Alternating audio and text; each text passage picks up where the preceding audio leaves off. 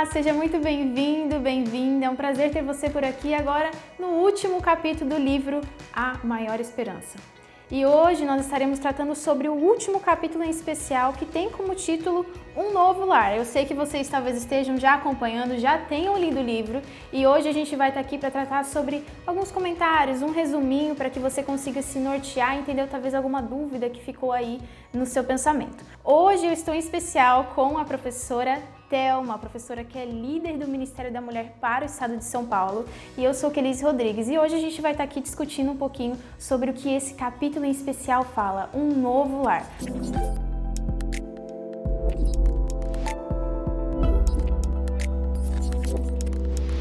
Professora, vamos começar falando um pouquinho o que é lar pra gente. Pro, pra mim, eu gosto de pensar em lar num lugar que a gente chega na nossa casa, senta no nosso sofá, tira o sapato, coloca os pés pro alto e tá tranquilo, porque a gente sabe que tá num lugar confortável, não é, Pro? Pra senhora, o que, que é lar? O que, que é essa perspectiva de lar? Kelise, para mim o lar é o melhor lugar do mundo. Não existe nada mais gostoso do que o meu lar, onde eu encontro o aconchego, conforto, como você disse.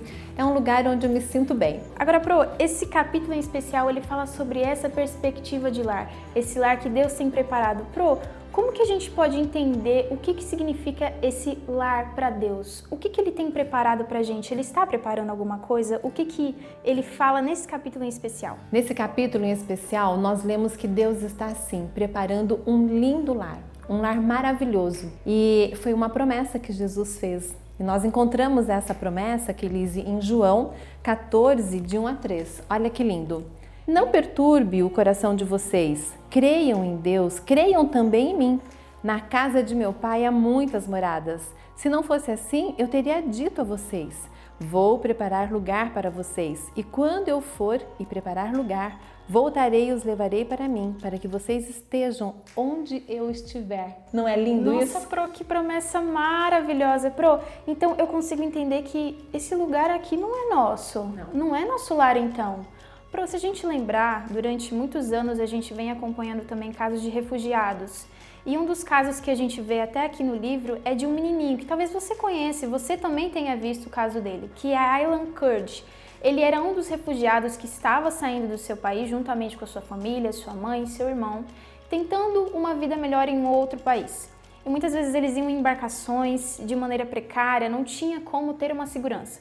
E o que aconteceu? A embarcação acabou virando e, infelizmente, Aylan foi um dos acometidos que acabou também se afogando e ele infelizmente tinha uma cena dramática que era ele debruçado sobre a praia com uma camisetinha vermelha, com o rosto em terra, morto após o afogamento. Então, Pro, a gente percebe que todos nós somos também como Aylan. Nós somos refugiados nesse mundo. Nós não somos nossos não é nossa cidadania aqui nessa terra. Esse capítulo em especial fala sobre isso, né? Principalmente sobre essa questão de que Jesus está preparando esse novo lar, que nós não nos identificamos com esse mundo porque nós não temos conforto, nós não temos um aconchego, nós não temos estabilidade e nós não temos cidadania.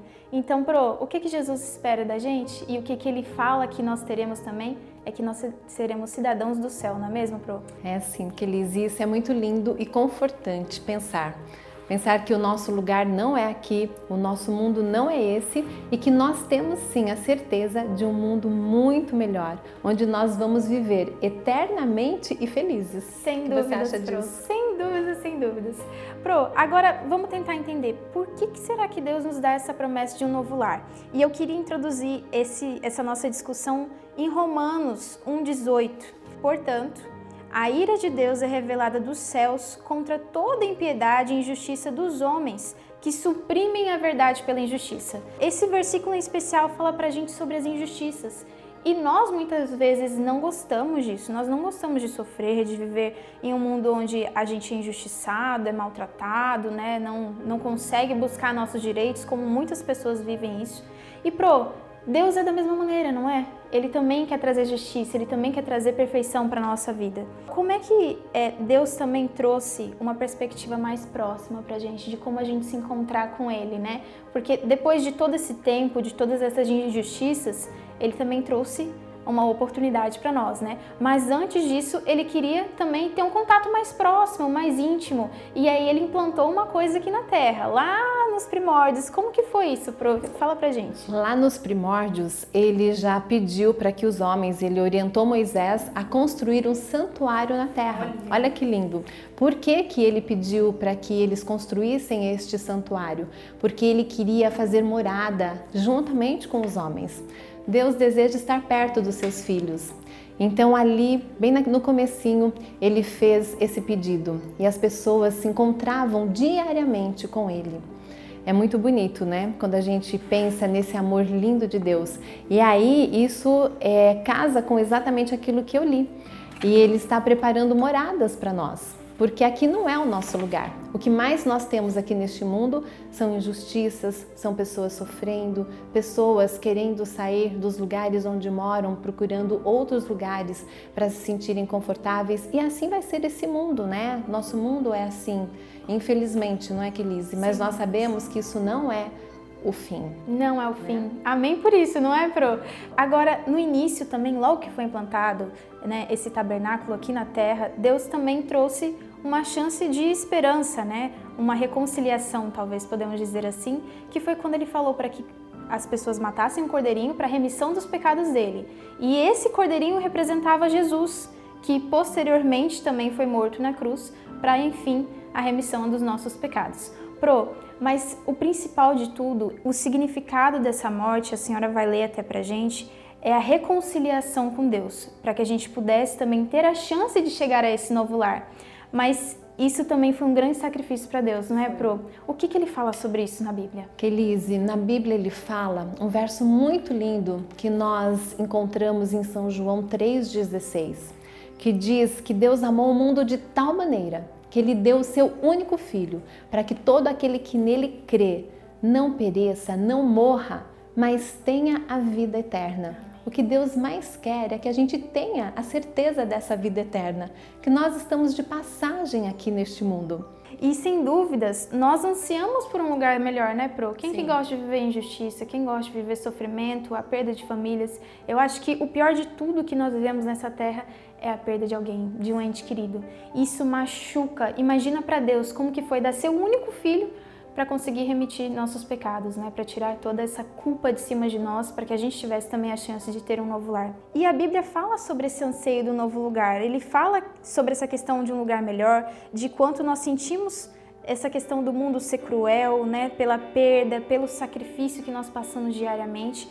E a Bíblia já fala sobre esse anseio. E o que que fala lá em Eclesiastes 3:11? Eu sei que ele já vai falar sobre essa questão de que nós ansiamos por um lugar melhor, não é, Pro? É isso mesmo, Kelise. Eu gosto muito do que está escrito em Eclesiastes, que diz assim: Ele fez tudo apropriado ao seu tempo. Também pôs no coração do homem o anseio pela eternidade. Olha que lindo, está dentro do nosso coração o desejo de vivermos eternamente, porque na realidade ninguém nasceu para morrer. A morte não faz parte do plano de Deus para o ser humano e Deus então colocou no nosso coração esse anseio pela vida eterna. Basta apenas aceitarmos. Nossa, Pro, que lindo, que promessa maravilhosa e que conforto que isso dá na gente, né? E nós pensamos, Pro, como a gente falou da morte, o nosso tempo é limitado. O nosso tempo nessa terra se acaba quando a morte chega. E nós perdemos, então, tudo aquilo que a gente poderia viver, uma eternidade de perfeição, uma eternidade de alegria, de um convívio gostoso com a família, com os amigos que a gente tanto almeja, não é? Então, Deus fala também sobre isso, sobre a questão dessa nossa existência, sobre nós sermos limitados. E ele compara também a nossa existência a uma neblina. Em Tiago 4,14 fala o seguinte: Vocês nem sabem o que lhes acontecerá amanhã, que é a sua vida. Vocês são como neblina que aparece por pouco tempo e depois se dissipa. Então, esse novo lar dá essa esperança de não teremos tempo limitado, não teremos mais que ficar combinando um encontro, um horário para encontrar alguém, porque a gente vai ter um tempo perfeito, um tempo que é a eternidade, não é, Pro? E agora falando sobre como chegaremos nesse novo lar. Nós estaremos da mesma forma, nós continuaremos nesse corpo que ele acaba passando pela morte ou não? Nós teremos então uma transformação. O que, que, a Bíblia fala sobre isso? Olha, é muito linda essa promessa. Nós seremos transformados, né, Kelise? E Apocalipse 21, 1 e 2 diz assim: Então vi novos céus e nova terra, pois o primeiro céu e a primeira terra tinham passado, e o mar já não existia. Vi a cidade santa, a nova Jerusalém, que descia dos céus da parte de Deus como uma noiva adornada para o seu esposo. E aí, Kelise, no versículo 4, vem algo lindo que eu sempre me emociono quando eu leio em pensar nisso. Aqui nós temos uma promessa linda para todos aqueles que sofrem, para aqueles que estão sofrendo neste momento, tantas perdas, tantas coisas acontecendo neste momento da nossa vida. Olha que lindo que Jesus disse. E ele enxugará dos seus olhos toda lágrima. Não haverá mais morte, nem tristeza, nem choro, nem dor, pois a antiga ordem já passou. Olha que lindo, Amém. tudo novo, tudo transformado, nova vida, um céu lindo, a eternidade para vivermos para sempre ao lado das pessoas que nós amamos, ao lado de Jesus e nunca mais choro, nunca mais dor, nunca mais morte. Que sonho, né, Pro? Que sonho. E pode ser a nossa realidade, Com né, certeza. Pro, qual convite que a senhora pode deixar hoje para quem está assistindo a gente? O meu convite é para que você aceite este plano lindo que já foi elaborado para você. Só depende de você. E olha que nós encontramos em Apocalipse 22, 17. Diz assim: O Espírito e a noiva dizem: Vem. E todo aquele que ouvir, diga: Vem. Quem tiver sede, venha. E quem quiser, beba de graça da água da vida. Meu desejo e meu convite é que você aceite hoje este convite que, que Deus faz para você, que você aceite, que você não demore a aceitar e a viver a grande esperança aqui neste mundo, para que você possa também desfrutar da eternidade lá no céu. E aí, você aceita ir para este novo lar? Eu e a professora Thelma com certeza já aceitamos. Nós esperamos também que você aceite hoje esse convite.